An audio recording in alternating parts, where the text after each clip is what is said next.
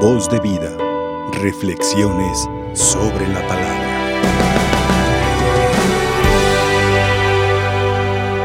Con el paso de nuestros días, algo que comúnmente hacemos y que a lo mejor de repente pasamos desapercibido por ser tan comunes, las decisiones que tomamos todos los días en nuestra vida. Hermanos, no podemos estar un día sin tomar decisiones. Cada día nuevo, cada día que vuelve a empezar, cada día que comienza, se vuelven a tomar decisiones. Y la primera decisión del día a veces es la más difícil, el ponerse de pie. Para algunos será fácil, para algunos será sencilla. Hermanos, el Evangelio de hoy concretamente también nos invita a tomar una decisión y quiere que la tomemos con una firmeza. Quiere que tomemos esta, esta determinada decisión con firmeza. Es decir, hay decisiones en nuestra vida que son simples y hay decisiones en nuestra vida que implican pensar más, que implican detenerse un poco, que implican sentarse a pensar más las cosas, a reflexionarlas. Pero la decisión que hoy nos invita el Evangelio es a una determinada determinación, decía Santa Teresa, a una determinada determinación de tomar la decisión de ser perseverantes. Es a lo que nos invita este Evangelio. A tomar la decisión de ser perseverantes, de continuar siendo perseverantes. ¿En qué y para qué? En la oración. Necesitamos, hermanos, constantemente tener la firmeza de la perseverancia en el seguir pidiendo tener la firmeza en la oración de seguir buscando, tener la firmeza en la oración de seguir tocando la puerta, es decir, de ser perseverantes, de no sucumbir, de no desesperarnos, de no desalentarnos, de no desanimarnos cuando las cosas no son o no sucedan o no pasen como nosotros queríamos o como nosotros anhelábamos o como nosotros nos ilusionábamos. Dios es nuestro Padre no un genio de la lámpara, no un mago maravilloso, no. Es un Padre que nos ama, a cada uno. Y como nos ama, dice el Evangelio, por su molesta insistencia, aunque no sea su amigo, se levantará a darle lo que necesita. Bueno, con el Señor no será una molestia e insistencia, porque es nuestro Padre. Es nuestro Padre y nosotros somos sus hijos, y como somos sus hijos, Él escucha con amor a cada uno de nosotros.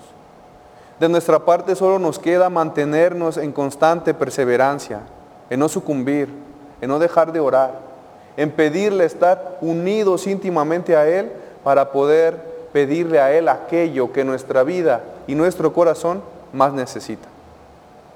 A veces pensamos que Dios no quiere escucharnos, a veces pensamos que a lo mejor no somos dignos de que Dios se tome su momento de escucharnos. O a veces pensamos que simplemente no nos quiere conceder aquello que le pedimos con insistencia. No, no es un Dios que se pase la vida diciendo, ah, voy a hacer sufrir poquito a tal persona o a, a cual persona para que experimente. No. El Señor busca los momentos adecuados para darnos aquello que nuestro corazón pide. El Señor busca los momentos correctos en nuestra vida una vez que hemos aprendido, una vez que hemos experimentado para darnos aquello que más necesita nuestro corazón. No antes y no después, sino, ojo, en el momento adecuado, en el momento oportuno, en el momento que nuestra vida más le sea conveniente. Por eso, como el momento oportuno muchas veces nosotros no lo sabemos y el Señor sí, por eso hay que mantenernos perseverantes en la oración. Que los miedos no nos hagan sucumbir que la desesperación no decida el grado de tu oración. Que el desánimo no diga, es que para qué. Hermanos, hermanas, es nuestro Padre. Quiere escucharnos.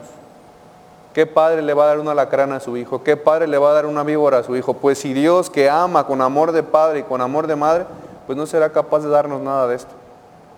Pregúntate este día, ¿cuán perseverante soy en mi oración, aún en los momentos difíciles? Cuán perseverante quiero ser para seguir en intimidad con este Dios que es mi Padre para poder confiar en Él. Y bueno, en un segundo momento, también importante, nos invita ayudar a los hermanos. Muchas veces decimos, es que si no vas a hacer las cosas, no las hagas. Pero el Evangelio da un plus a esto. Aunque no quieras hacerlas, aunque no tengas el gusto de ayudar a tus hermanos, ayúdalos, porque son tu prójimo, porque son el otro Cristo. No siempre es ayudar con cosas materiales, también es ayudar con escuchar, también es ayudar con ser pacientes, también es ayudar con comprender, también es ayudar con ser empáticos. Pensemos, reflexionemos, en qué cosas puedo yo y debo ayudar a mis hermanos en esta sociedad que pide a gritos caridad, que pide a gritos solidaridad y que la necesita. Después de todo esto que hemos vivido, necesitamos regresar a lo esencial en nuestras vidas, a la oración, a la confianza en Dios y a tender la mano al hermano que más lo necesita. Que así sea. Voz de vida. Reflexiones sobre la palabra.